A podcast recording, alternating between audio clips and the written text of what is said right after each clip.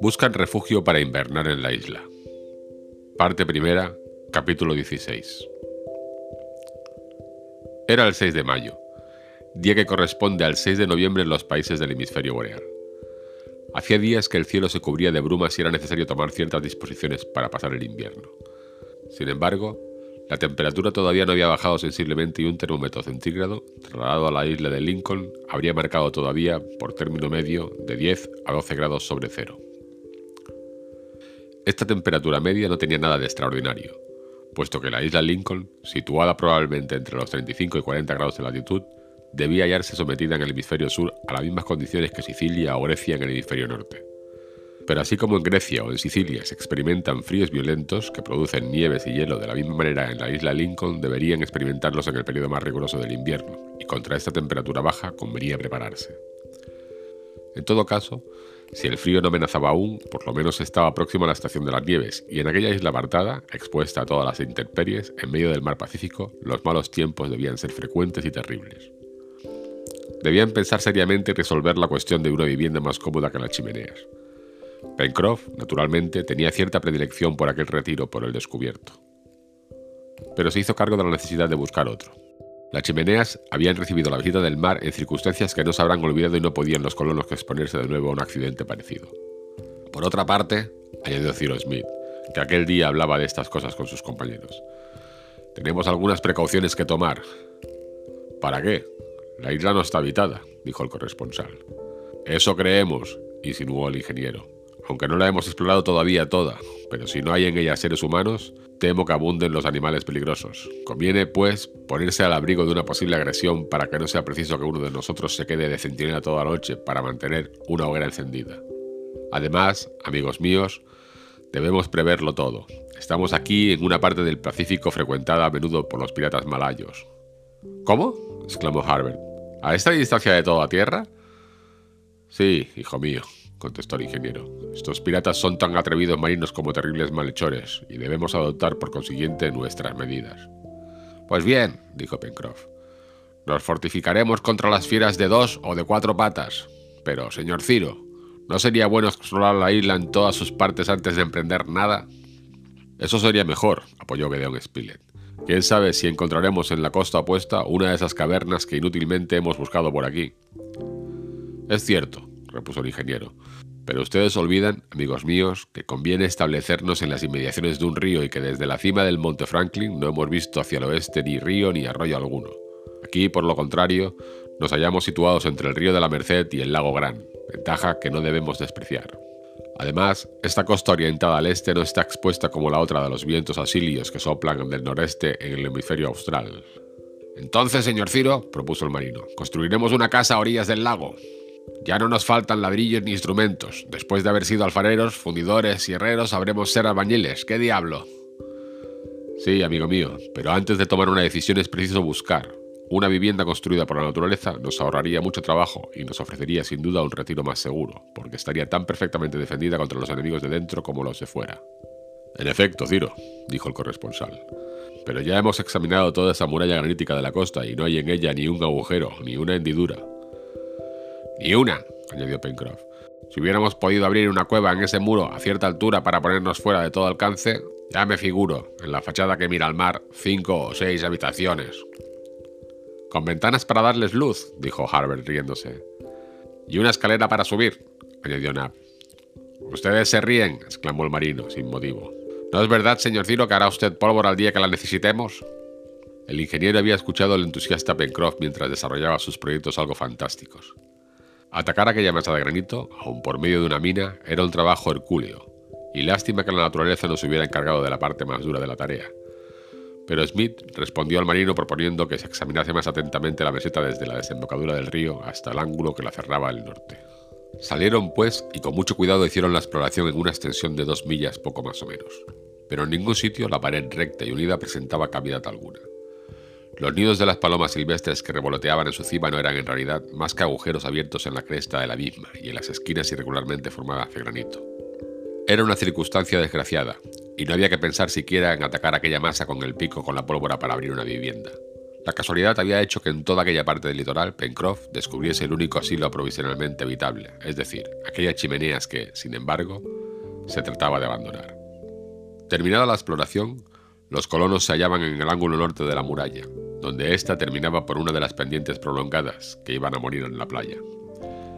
Desde aquel sitio hasta su extremo límite el oeste no formaba más que una especie de taúd, espesa aglomeración de piedras, de tierra y de arena, unidas por plantas, arbustos y hierbas e inclinada bajo un ángulo de 45 grados solamente.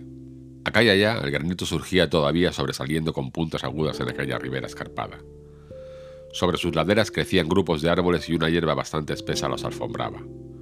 Pero el esfuerzo vegetal no iba más allá, y una gran llanura de arena, que comenzaba al pie del talud, se extendía hasta el litoral.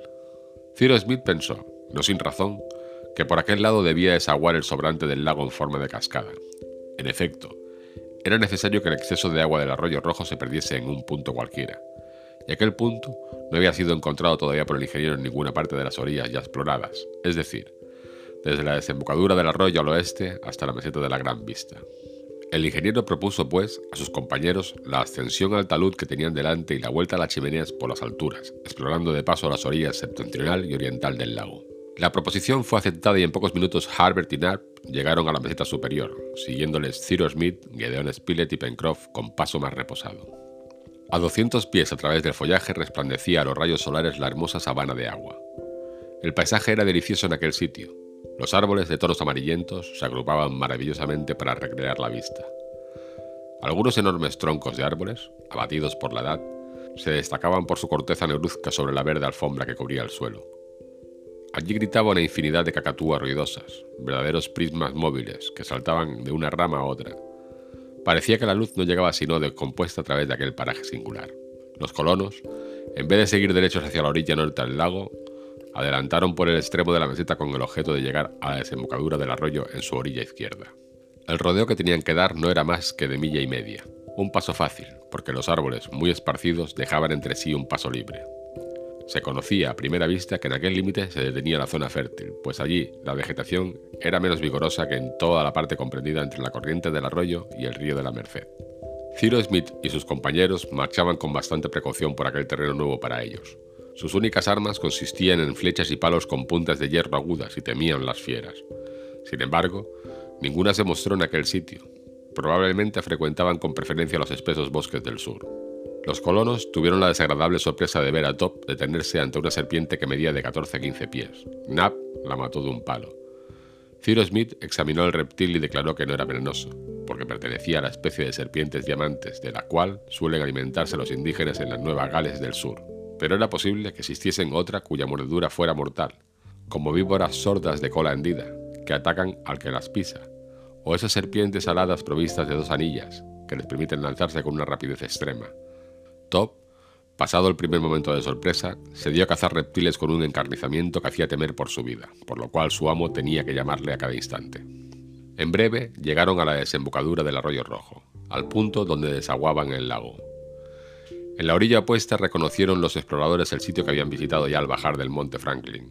Cyrus Smith se cercioró de que el agua que el arroyo suministraba al lago era abundante y, por tanto, Necesariamente debía haber un lugar por donde la naturaleza hubiese abierto un desagüe para el lago. Había que descubrir aquel desagüe porque sin duda formaba una cascada, cuya fuerza mecánica sería posible utilizar. Los colonos, marchando al azar, pero sin apartarse mucho unos de otros, comenzaron a dar vueltas al lago, cuyas orillas eran muy escarpadas. Las aguas parecían contener abundantísima pesca y Pencroff se propuso construir algunos aparejos de pescar para explotarla. Fue preciso, ante todo, doblar la punta aguda del noreste. Hubiera podido suponerse que el desagüe se verificaba en aquel sitio, porque el extremo del lago venía casi a rozar con el de la meseta. Pero no sucedía así, y los colonos tuvieron que continuar explorando la orilla, que después de una ligera curva bajaba paralelamente al litoral. Por aquel lado el terreno estaba más despejado, pero algunos grupos de árboles plantados acá y allá añadían nuevos atractivos a lo pintoresco del paisaje.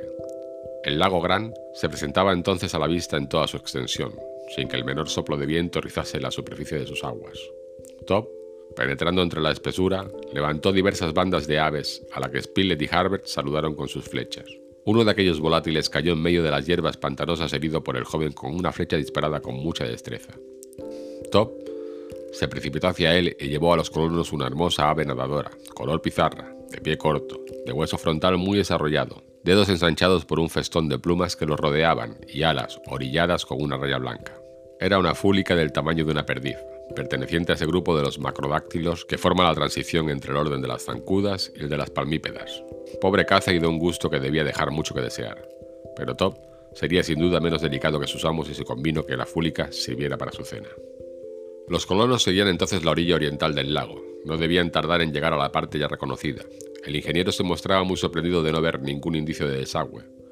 El corresponsal y el marino hablaban con él y tampoco disimulaban su asombro. En aquel momento Top, que había estado muy tranquilo hasta entonces, dio señales de agitación. El inteligente animal iba y venía hacia la orilla. Se detenía de repente, miraba las aguas y levantaba una pata como si espiase alguna caza invisible. Después ladraba con furor como si la divisara y luego callaba. Ni Ciro Smith ni sus compañeros pusieron atención al principio en los movimientos de Top, pero los ladridos del animal llegaron a ser tan frecuentes que intrigaron al ingeniero. ¿Qué has visto, Top? preguntó. El perro dio varios saltos hacia su amo manifestando verdadera inquietud y se lanzó de nuevo hacia la orilla. Después, de repente, se precipitó en el lago. Aquí, Top, gritó Ciro Smith que no quería dejar a su perro aventurarse en aquellas aguas sospechosas. ¿Qué es lo que pasa ahí abajo? preguntó Pencroff examinando la superficie del lago. Top habrá olfateado algún anfibio, contestó Harbert. Algún cocodrilo, dijo el corresponsal. No lo creo, replicó Smith. Los cocodrilos solo se encuentran en regiones de altitud menos elevada. Entretanto, Top había acudido al llamamiento de su amo y saltado a la orilla, pero no podía permanecer tranquilo. Corría entre las altas hierbas y guiándole su instinto, parecía seguir por la orilla algún objeto invisible sumergido en las aguas del lago. Sin embargo, las aguas estaban tranquilas sin que nada turbara su superficie. Varias veces los colonos se detuvieron junto a la orilla y observaron con atención. Nada se veía. Allí había sin duda algún misterio. El ingeniero estaba muy pensativo. Sigamos hasta el fin esta exploración, dijo. Media hora después habían llegado todos al ángulo sudeste del lago y se hallaban en la meseta misma de la gran vista. En aquel punto, el examen de las orillas del lago debía considerarse como terminado, y sin embargo, el ingeniero no había podido descubrir por dónde ni cómo se desaguaba el sobrante de las aguas. A pesar de todo, ese desagüe existe, repetía. Y puesto que no es exterior, es preciso que esté abierto en el interior de la masa granítica de la costa. ¿Pero qué importancia tiene para usted el saber eso, mi querido Ciro? preguntó Gedeón Spilett. Muy grande, contestó el ingeniero, porque si el desagüe se verifica a través del muro de granito, es posible que se encuentre alguna cavidad fácilmente habitable después de haber desviado el curso de las aguas. Pero no es posible, señor Ciro, observó Harbert, que las aguas escapen por el fondo mismo del lago y vayan al mar por algún conducto subterráneo. Es posible, contestó el ingeniero. Y si así sucede, nos veremos obligados a edificar nuestra casa, puesto que la naturaleza no habrá hecho los primeros gastos de construcción. Los colonos se disponían a atravesar la meseta para volver a las chimeneas, porque eran ya las 5 de la tarde, cuando Top dio otra vez señales de agitación. Ladraba con furor y antes de que su amo hubiera podido contenerle, se precipitó de nuevo al lago. Todos corrieron hacia la orilla. El perro estaba a más de 20 pies de distancia y Ciro Smith le llamaba a grandes voces cuando una cabeza enorme salió de la superficie de las aguas que no parecían profundas en aquel sitio. Harbert conoció inmediatamente la especie de anfibio a que pertenecía aquella cabeza cónica, de ojos grandes, adornada de bigotes de largos pelos sedosos. ¡Un manatí! exclamó. No era un manatí, sino un individuo de esa especie comprendida en el orden de los cetáceos, llamado dungongo, porque sus fosas nasales estaban abiertas por la parte superior del hocico. El enorme animal se había precipitado sobre el perro, que en vano quiso evitar el choque dirigiéndose hacia la orilla.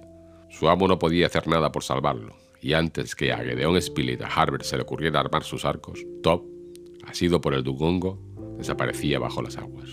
Nap, que tenía su lanza en la mano, quiso arrojarse en auxilio del perro, decidido a atacar al formidable animal hasta en su elemento. No, Nap, dijo el ingeniero deteniendo a su valiente criado. Entre tanto tenía lugar bajo las aguas una lucha inexplicable, porque en aquellas condiciones Top evidentemente no podía resistir. Lucha que debía ser terrible por los movimientos de la superficie del agua. Lucha, en fin, que no podía terminar sino con la muerte del perro. Mas, de repente, en medio de un círculo de espuma se vio reaparecer a Top. Lanzado al aire por una fuerza desconocida, se levantó diez pasos sobre la superficie del lago, cayó en medio de las aguas movidas y pronto llegó a la orilla sin herida grave, milagrosamente salvado. Ciro Smith y sus compañeros contemplaban el espectáculo sin comprender la causa y circunstancia no menos inexplicable. Después de haber vuelto Top a tierra, parecía que la lucha continuaba todavía bajo las aguas. Sin duda el Dungongo, atacado por algún poderoso animal después de haber soltado al perro, combatía con otro enemigo. Pero aquello no duró largo tiempo. Las aguas se tiñeron en sangre y el cuerpo del Dungongo, saliendo entre una sábana escarlata que se propagó anchamente, vino pronto a encallar en una pequeña playa en el ángulo sur del lago. Los colonos corrieron hacia aquel paraje. El Dungongo estaba muerto. Era un enorme animal de 15 o 16 pies de largo, que debía pesar de 3 a 4 mil libras. Tenía en el cuello una herida, que parecía hecha con una hoja cortante. ¿Qué anfibio había podido con aquel golpe terrible destruir al formidable Dungongo? Nadie podía decirlo, y muy preocupados por este incidente, Cyrus Smith y sus compañeros volvieron a las chimeneas.